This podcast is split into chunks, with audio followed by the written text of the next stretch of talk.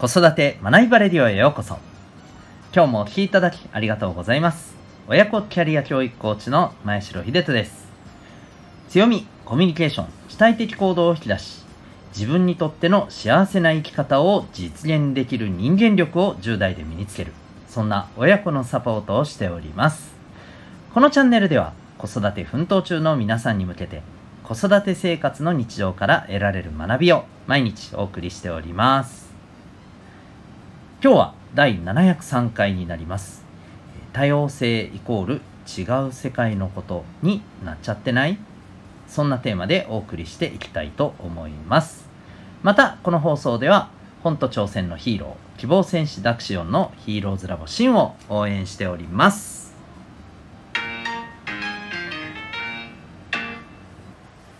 さて今日の本題でございます。今日は多様性という言葉がねキーワードにありますけれども。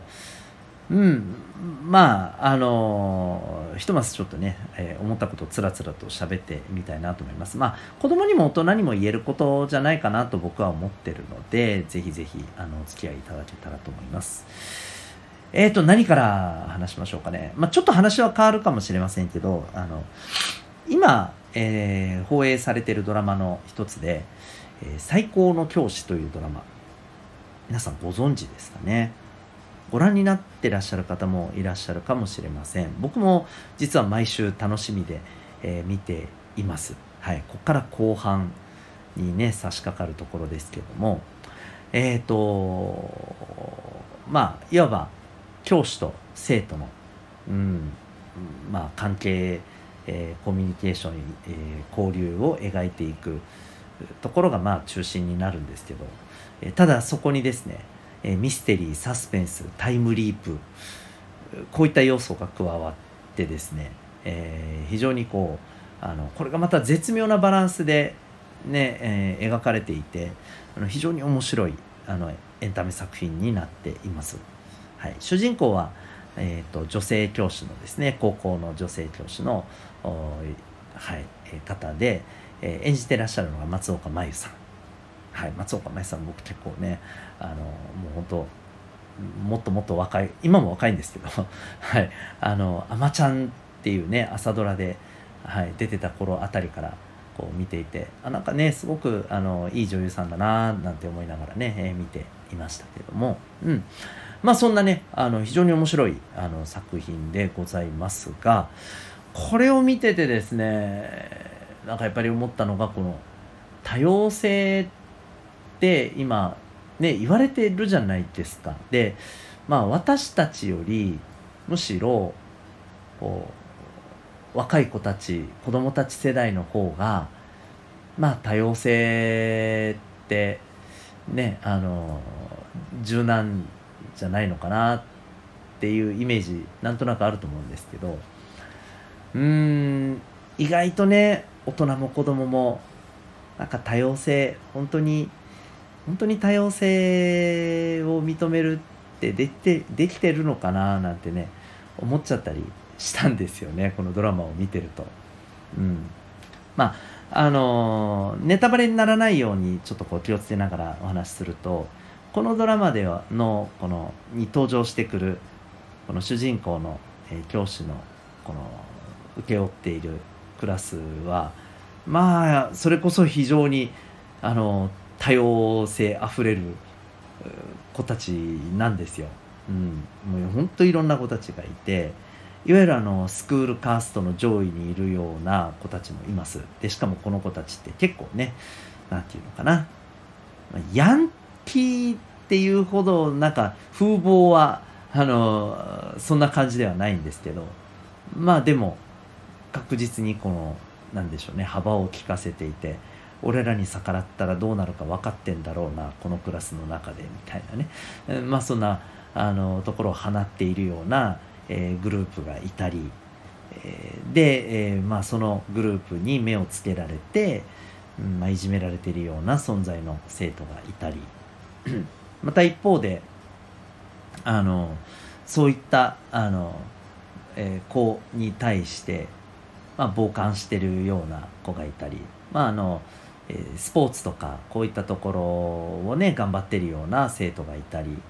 あるいは文化系のようなねちょっとインドア派文化系的なちょっとあのどちらかというとまああまり活発ではなくね、うん、おとなしい感じのね子たちもいたり、うん、また一方で、えー、なんかちょっとこうアーティスト的な活動を実はしていてそれがしかも結構世間的には有名になっているような子もいたり。まあまあほんとねあのこうすごい個性あふれる子たちが多いんですけど。でもやっぱりね何だろう基本的には、えー、まあこの主人公である、えー、担任の先生とのこの交流を経て少しずつ少しずつ変わっていくんですけれど基本的にはもともとは何て言うのかな。このお互いの違いっていうものを理解するとかではなくですね。うんなんかああいるよね。まあ勝手にやってたらいいんじゃない？みたいなスタンスなんですよ。うん。なんか分かりますかね？そう。こう自分と違うねあのまあフィーリングとか生き方とか、ね、趣味とか、うん、ノリとかそういう存在をこう理解するではないんですよもう絶対に。まあ、かといって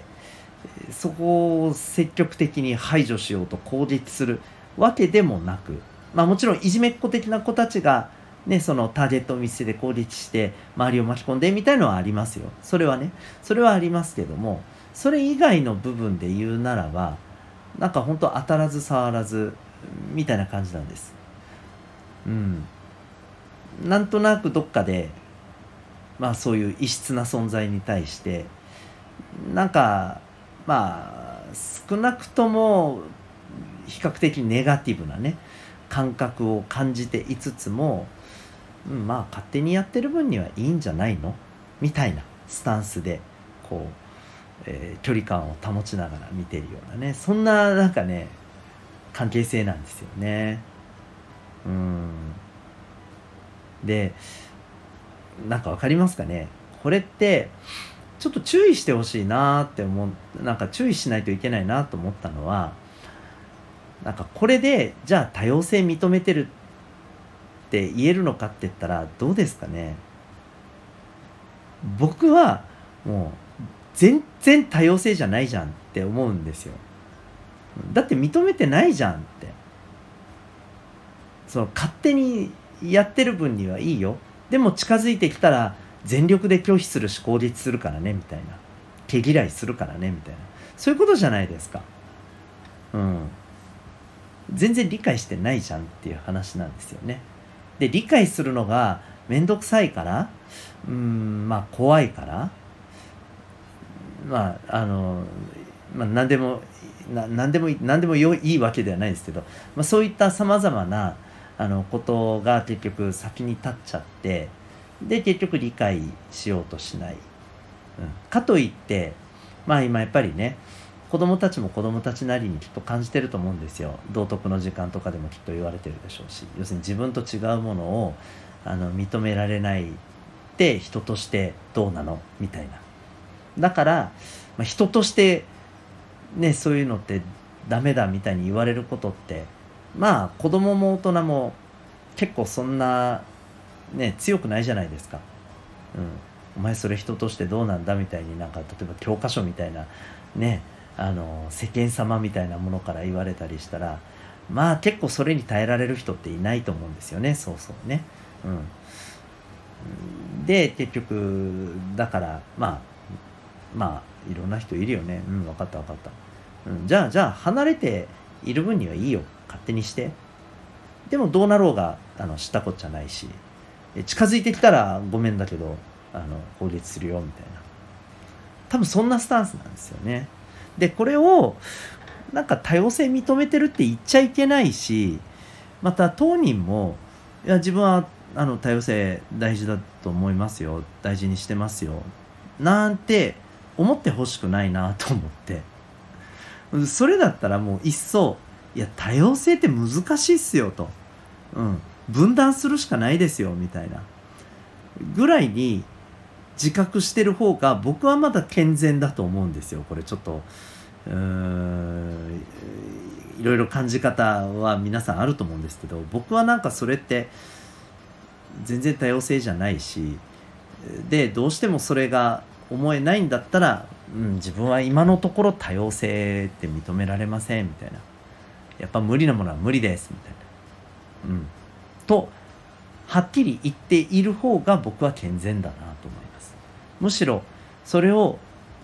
言うっていう人たちもいるよねって、うん、でそこからなんだろう。ちゃんと向き合うっていうところはむしろ第一歩だと思うんですよ。向き合ってもないのにあ認めてるよいいんじゃないって。なんかねごまかしてるじゃないですかそれってはっきり言って、うん、ごまかすぐらいだったらいやできませんって言っちゃった方がいいじゃないですか。うん。そういう話かなって思うんですよね。はい。まああの要するにこれって自分にね嘘ついてるっていうことにもなると思いますから。まあそういう意味でもねやっぱり自分の本心をこう無理くり押さえつけたり偽り続けて、えー、ねえー、そんな状態がずっと続くのってまあ決していいことなんかないんですよはっきり言って。うん。そう。なんかあのなんて言ったらいいのかな。まあ変な話。やっぱりどこかギクシャクした感覚を持ちながらうん。なんかあの生き続ける感じになるしうん。それってやっぱどっかで心身特にね気持ち的なものメンタル的なもので負担をかけるしね。うん。それよりはもう本当にねはっきりとああ自分はまだこういうの難しいなって思っちゃった方がね絶対いいと思うんですよ。はい。というところでちょっとね難しいですけど僕はここすごく重要だなと思います。特に多様性ねあのそれこそ SDGs とかでも言われてたりするじゃないですか。うん。だからねなんかやっぱそれができない自分って嫌だ。だダメだ。っていうかダメだって思われたくないみたいな。だから本音はねあのこう全然納得いってないのに多様性。うんうんそうだね。大事だね。って言ってなんかね、うん、そんなふりをするってどうなのかなって僕はちょっと思っちゃったり。するわけでございます。えー、いろんな考え方あると思いますが、えー、皆様はいかが思われますでしょうか？あのぜひこういうところねお子さんとあの話す機会があったら話してみても良いのではないかと思います。ということで、えー、今日はですねえー、多様性イコール違う世界のことになっちゃってないというテーマでお送りいたしました。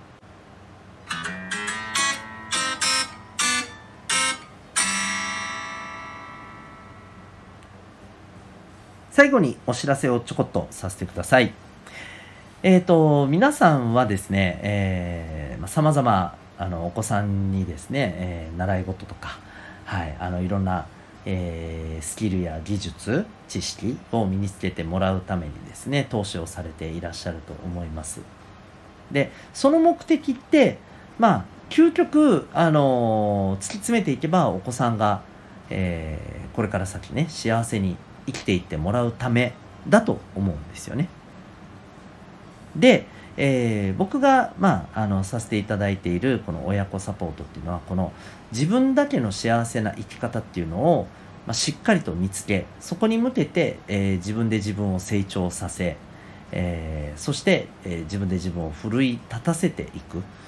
まあ、そんなあのメンタリティーや、えー、マインド技術スキル、えー、そしてコミュニケーション、うん、こういったところをですね育んでいくサポートをしています。で、まあ、そのためのですね、えー、メインのアプローチが、えー、引き出すコミュニケーションと言われるコーチングという技術でございます。で、ただいまですね、この僕の親子コーチングのですね、えー、体験セッションというものを実施しております。親子で文字通り受けられますし、えー、そして、まあ、コーチングっていうものがなぜお子さんの特にこれからのですね時代において、えー、非常にあの有効であるのか。こういったことをですね Q&A 方式であの伝えさせていただくこともできますし、えー、まあ、実際にコーチングを体感するためのミニセッションっていうのもこの中に入っています。大体時間はですね60分から90分、えー、うちからあの対面ではなく Zoom で受けることもできますしあのー、まあえ、指定された場所でですね対面でさせていただくことももちろん可能でございます。興味がある方はですねこの親子コーチングのプログラムセルフアクションコースのウェブサイトをですねリンクをですね概要欄に貼ってますのでご覧になってみてください。それでは最後までお聴きいただきありがとうございました。また次回の放送でお会いいたしましょう。学びようき一日を。